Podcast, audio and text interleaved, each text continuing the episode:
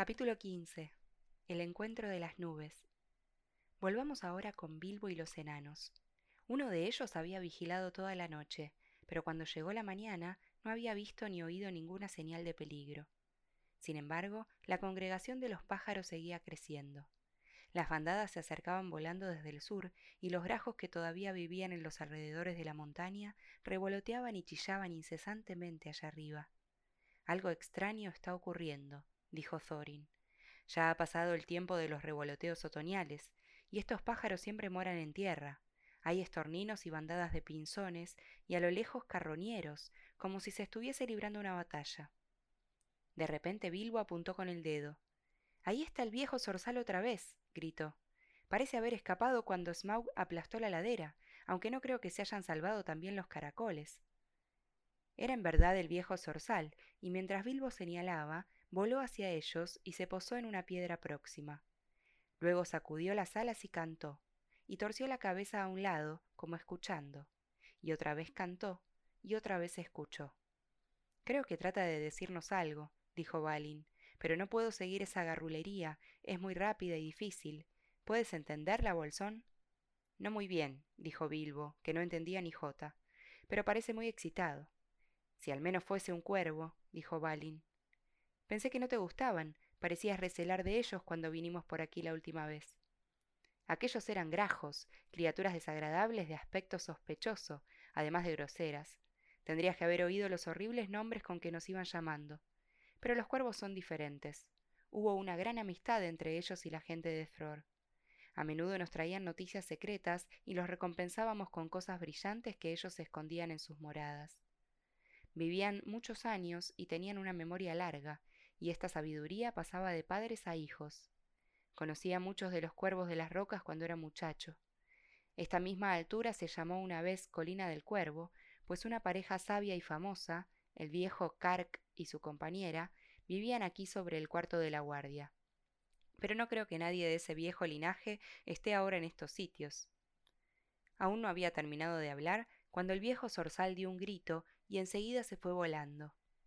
Quizá nosotros no lo entendamos, pero ese viejo pájaro nos entiende a nosotros, estoy seguro, dijo Balin. Observemos y veamos qué pasa ahora. Pronto hubo un batir de alas, y de vuelta apareció el zorzal, y con él vino otro pájaro muy viejo y decrépito. Era un cuervo enorme y centenario, casi ciego y de cabeza desplumada, que apenas podía volar. Se posó rígido en el suelo ante ellos, sacudió lentamente las alas y saludó a Thorin bamboleando la cabeza. Oh Thorin, hijo de Thrain, y Balin, hijo de Fundin, graznó, y Bilbo lo entendió, pues el cuervo hablaba la lengua ordinaria y no la de los pájaros. Yo soy Roak, hijo de Kark. Kark ha muerto, pero en un tiempo lo conocías bien. Dejé el cascarón hace ciento cincuenta y tres años, pero no olvido lo que mi padre me dijo. Ahora soy el jefe de los grandes cuervos de la montaña. Somos muy pocos, pero aún recordamos al rey de antaño. La mayor parte de mi gente está lejos, pues hay grandes noticias en el sur. Algunas serán buenas nuevas para vosotros y algunas no os parecerán tan buenas. Mirad, los pájaros se reúnen otra vez en la montaña y en valle desde el sur, el este y el oeste, pues se ha corrido la voz de que Smaug ha muerto. ¡Muerto! ¡Muerto! exclamaron los enanos. ¡Muerto! Hemos estado atemorizados sin motivo entonces, y el tesoro es nuestro otra vez. Todos se pusieron de pie de un salto y vitorearon con los gorros en la mano. Sí, muerto, dijo Roac. El zorzal, que nunca se le caigan las plumas, lo vio morir y podemos confiar en lo que dice. Lo vio caer mientras luchaba con los hombres de Esgaroz, hará hoy tres noches, a la salida de la luna. Pasó algún tiempo antes de que Thorin pudiese calmar a los enanos y escuchar las nuevas del cuervo. Por fin, el pájaro acabó el relato de la batalla y prosiguió.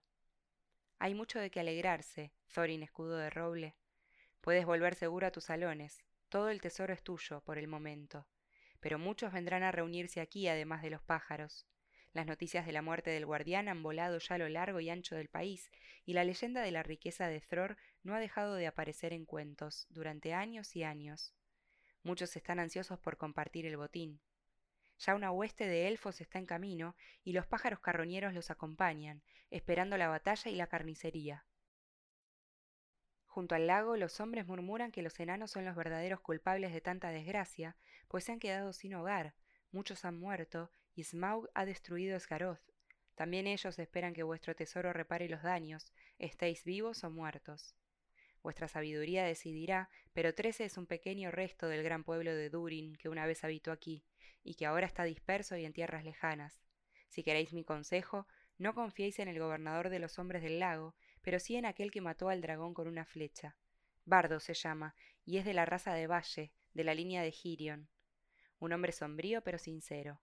Una vez más buscará la paz entre los enanos, hombres y elfos, después de la gran desolación. Pero ello puede costarte caro en oro. He dicho. Entonces Thorin estalló de rabia. Nuestro agradecimiento, Roak, hijo de Kark. Tú y tu pueblo no seréis olvidados pero ni los ladrones ni los violentos se llevarán una pizca de nuestro oro mientras sigamos con vida. Si quieres que te estemos aún más agradecidos, tráenos noticias de cualquiera que se acerque. También quisiera pedirte, si alguno de los tuyos es aún fuerte y joven de alas, que envíes mensajeros a nuestros parientes en las montañas del norte, tanto al este como al oeste de aquí, y les hables de nuestra difícil situación. Pero ve especialmente a mi primo Dain en las colinas de hierro, pues tiene mucha gente bien armada y vive cerca. Dile que se dé prisa. No diré si es bueno o malo ese consejo, graznó Roak, pero haré lo que pueda.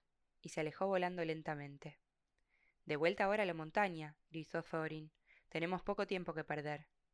Y también poco que comer, chilló Bilbo, siempre práctico en tales cuestiones. En cualquier caso, sentía que la aventura, hablando con propiedad, había terminado con la muerte del dragón, en lo que estaba muy equivocado y hubiese dado buena parte de lo que a él le tocaba por la pacífica conclusión de estos asuntos. De vuelta a la montaña, gritaron los enanos, como si no lo hubiesen oído. Así que tuvo que ir de vuelta con ellos. Como ya estáis enterados de algunos acontecimientos, sabréis que los enanos disponían aún de unos pocos días. Una vez más exploraron las cavernas y encontraron, como esperaban, que sólo la puerta principal permanecía abierta. Todas las demás entradas, excepto, claro, la pequeña puerta secreta, Hacía mucho que habían sido destruidas y bloqueadas por Smaug, y no quedaba ni rastro de ellas. De modo que se pusieron a trabajar duro en las fortificaciones de la entrada principal y en abrir un nuevo sendero que llevase hasta ella. Encontraron muchas de las herramientas de los mineros, canteros y constructores de antaño, y en tales trabajos los enanos eran aún habilidosos. Entretanto, los cuervos no dejaban de traer noticias. De esta manera supieron que el rey elfo marchaba ahora hacia el lago y tenían unos días de respiro. Mejor aún, oyeron que tres de los ponis habían huido y se encontraban vagando salvajes allá abajo, en la ribera del río Rápido, no lejos del resto de las provisiones. Así, mientras los otros continuaban trabajando, enviaron a Philly y Kili, guiados por un cuervo, a buscar los ponis y traer todo lo que pudieran.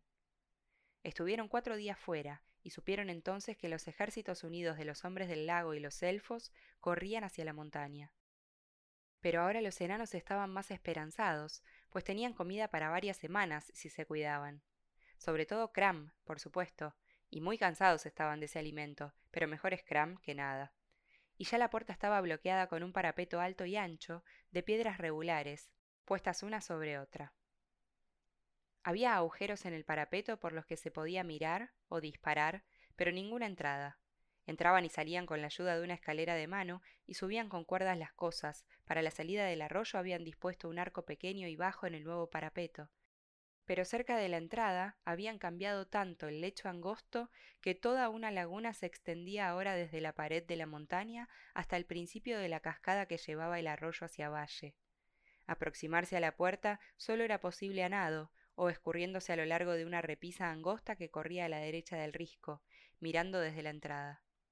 Habían traído los ponis hasta el principio de las escaleras sobre el puente viejo, y luego de descargarlos los habían mandado de vuelta a sus dueños, enviándolos sin jinetes al sur.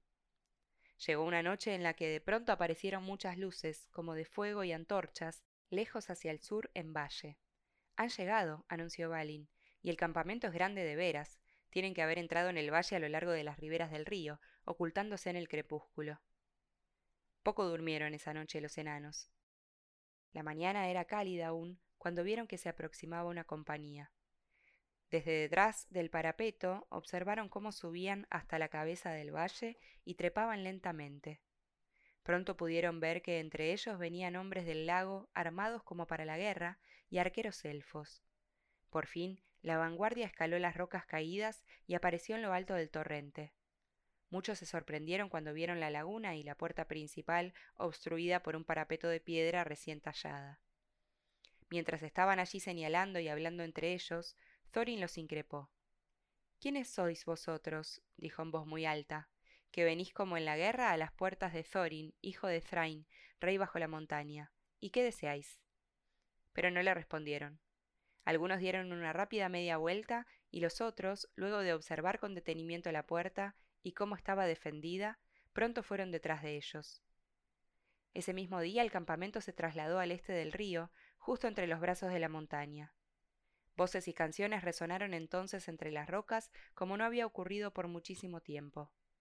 Se oía también el sonido de las arpas élficas y de una música dulce. Y mientras los ecos subían, parecía que el aire helado se entibiaba y que la fragancia de las flores primaverales del bosque llegaba débilmente hasta ellos.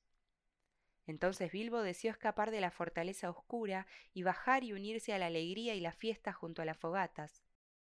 Algunos de los enanos más jóvenes se sentían también conmovidos y murmuraron que habría sido mejor que las cosas hubiesen ocurrido de otra manera y poder recibir a esas gentes como amigos. Sin embargo, Thorin fruncía el entrecejo. Entonces también los enanos sacaron arpas e instrumentos recobrados del botín y tocaron para animar a Thorin. Pero la canción no era una canción élfica y se parecía bastante a la que habían cantado hacía mucho tiempo en el pequeño agujero hobbit de Bilbo. Bajo la montaña tenebrosa y alta, el rey ha regresado al palacio. El enemigo ha muerto, el gusano terrible, y así una vez y otra caerá el adversario. La espada es afilada y es larga la lanza, veloz la flecha y fuerte la puerta, osado el corazón que mira el oro, y ya nadie hará daño a los enanos. Los enanos echaban hechizos poderosos, mientras las masas tañían como campanas, en cimas donde duermen unos seres oscuros, en salas huecas bajo las montañas.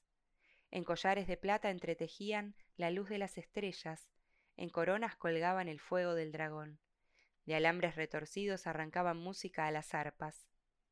El trono de la montaña otra vez liberado, atended la llamada, oh pueblo aventurero. El rey necesita amigos y parientes, marchad deprisa en el desierto. Hoy llamamos en montañas heladas regresad a las viejas cavernas, aquí a las puertas el rey espera, las manos colmadas de oro y gemas. Bajo la montaña tenebrosa y alta, el rey ha regresado al palacio, el gusano terrible ha caído y ha muerto, y así una vez y otra caerá el adversario. Esta canción pareció apaciguar a Thorin, que sonrió de nuevo y se mostró más alegre y se puso a estimar la distancia que los separaba de las colinas de hierro y cuánto tiempo pasaría antes de que Dain pudiese llegar a la montaña solitaria, si se había puesto en camino tan pronto como recibiera el mensaje. Pero el ánimo de Bilbo decayó, tanto por la canción como por la charla. Sonaban demasiado belicosas. A la mañana siguiente, temprano, una compañía de lanceros cruzó el río y marchó valle arriba. Llevaban con ellos el estandarte verde del rey elfo y el azul del lago, y avanzaron hasta que estuvieron justo delante del parapeto de la puerta. De nuevo, Thori les habló en voz alta.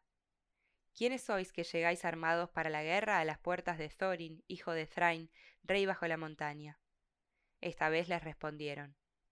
Un hombre alto de cabellos oscuros y cara ceñuda se adelantó y gritó Salud, Thorin. ¿Por qué te encierras como un ladrón en la guarida? Nosotros no somos enemigos y nos alegramos de que estés con vida, más allá de nuestra esperanza. Vinimos suponiendo que no habría aquí nadie vivo, pero ahora que nos hemos encontrado, hay razones para hablar y parlamentar. ¿Quién eres tú y de qué quieres hablar? Soy Bardo, y por mi mano murió el dragón y fue liberado el tesoro. ¿No te importa? Más aún, soy, por derecho de descendencia, el heredero de Girion de Valle, y en tu botín está mezclada mucha de la riqueza de los salones y villas de valle, que el viejo Smaug robó. ¿No es asunto del que podamos hablar? Además, en su última batalla, Smaug destruyó las moradas de los hombres de Sgaroth, y yo soy aún siervo del gobernador. Por él hablaré. Y pregunto si no has considerado la tristeza y la miseria de ese pueblo. Te ayudaron en tus penas, y en recompensa no has traído más que ruina, aunque sin duda involuntaria. Bien, Estas eran palabras hermosas y verdaderas, aunque dichas con orgullo y expresión ceñuda. Y Bilbo pensó que Thorin reconocería enseguida cuánta justicia había en ellas. Por supuesto, no esperaba que nadie recordara que había sido él quien descubriera el punto débil del dragón. Y esto también era justo, pues nadie lo sabía. Pero no tuvo en cuenta el poder del oro que un dragón ha cuidado durante mucho tiempo, ni los corazones de los enanos. En los últimos días, Thorin había pasado largas horas en la sala del tesoro y la avaricia le endurecía ahora el corazón.